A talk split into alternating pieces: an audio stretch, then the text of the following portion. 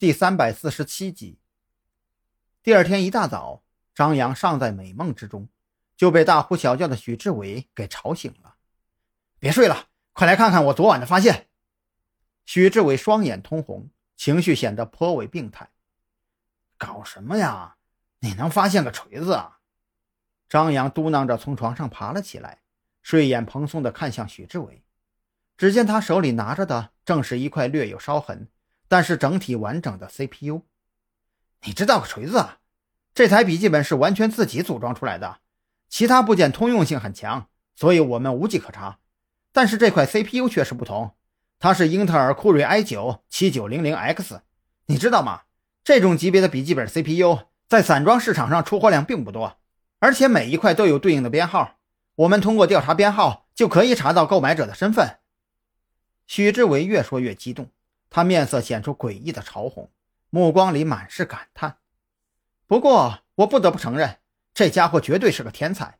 他设计的笔记本内部空间更加紧凑，却不影响散热性，简直就是性能怪兽一样。张扬本来还饶有兴趣地听着许志伟的话，可是听到这里的时候，却是面色一黑。放弃吧，骚年，相信我，这个线索追查下去，只能浪费我们本就不多的精力。啊，为什么呀？许志伟初来乍到，没有人跟他讲过关于子午会的事情，他的思维仍然停留在正常的办案程序之上。因为我们的敌人每一步行动都非常缜密，你能够想到的线索，他们在作案之前就已经想到了，所以你得到的信息要么是无用的，要么就是敌人故意放出来误导我们调查方向的。张扬耸了耸肩膀。用同情的目光扫视许志伟，他知道，在接下来的一段时间里，这孩子将会明白什么叫做头大如斗。不是我打击你，按照你的方向调查下去，无非是两个结果：要么是这块芯片的最终销售记录是在国外，要么这块芯片刚出厂就已经因为各种原因直接没有了后续的跟踪记录。许志伟目瞪口呆地看着张扬。又低头看了看自己手里的芯片，原本斗志昂扬的面庞瞬间松弛了下来。哎，好吧，那我先去睡一会儿了。如果那个黑客再次出现了，记得第一时间叫醒我。看着许志伟离开的身影，张扬心里也有些不是滋味。如果不是自己跟赵军提及他，这会儿他或许还坐在办公室里悠闲地维护着内网吧。加入特侦局之后，也就意味着和往日的悠闲生活告别，而且还是永别的那种。张扬看了看时间，正是尴尬的七点多钟。起来吧，有些早了；继续睡吧，又睡不了多久。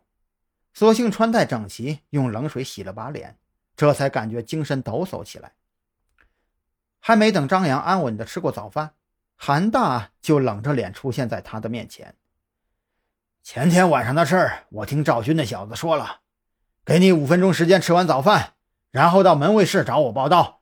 今天给你安排特训。韩大的声音没有任何感情色彩，却让张扬心中猛然一揪，右手一阵颤抖，差点把勺子给扔到地上。不用了吧，韩大，我今天还有工作呢。张扬是真不想被韩大揍得鼻青脸肿啊，况且。自己今天是真的有事儿。工作，你还知道有工作呀？就你现在的状态，指不定哪天就死了。你怎么就没有想过，你要是死了，留下来的工作谁去做呀？韩大的表情越发严厉起来。在他看来，张扬连续两次犯下不应该犯的错误，尤其是前天晚上的事儿。作为一名刑警，尤其是从事特殊案情侦查的刑警。怎么能够不仔细观察车辆就让保护对象上车呢？这已经不是渎职，而是嫌自己命太长了。最后，在张扬那一副生无可恋的表情中，韩大硬拽着他来到了特侦局的后院。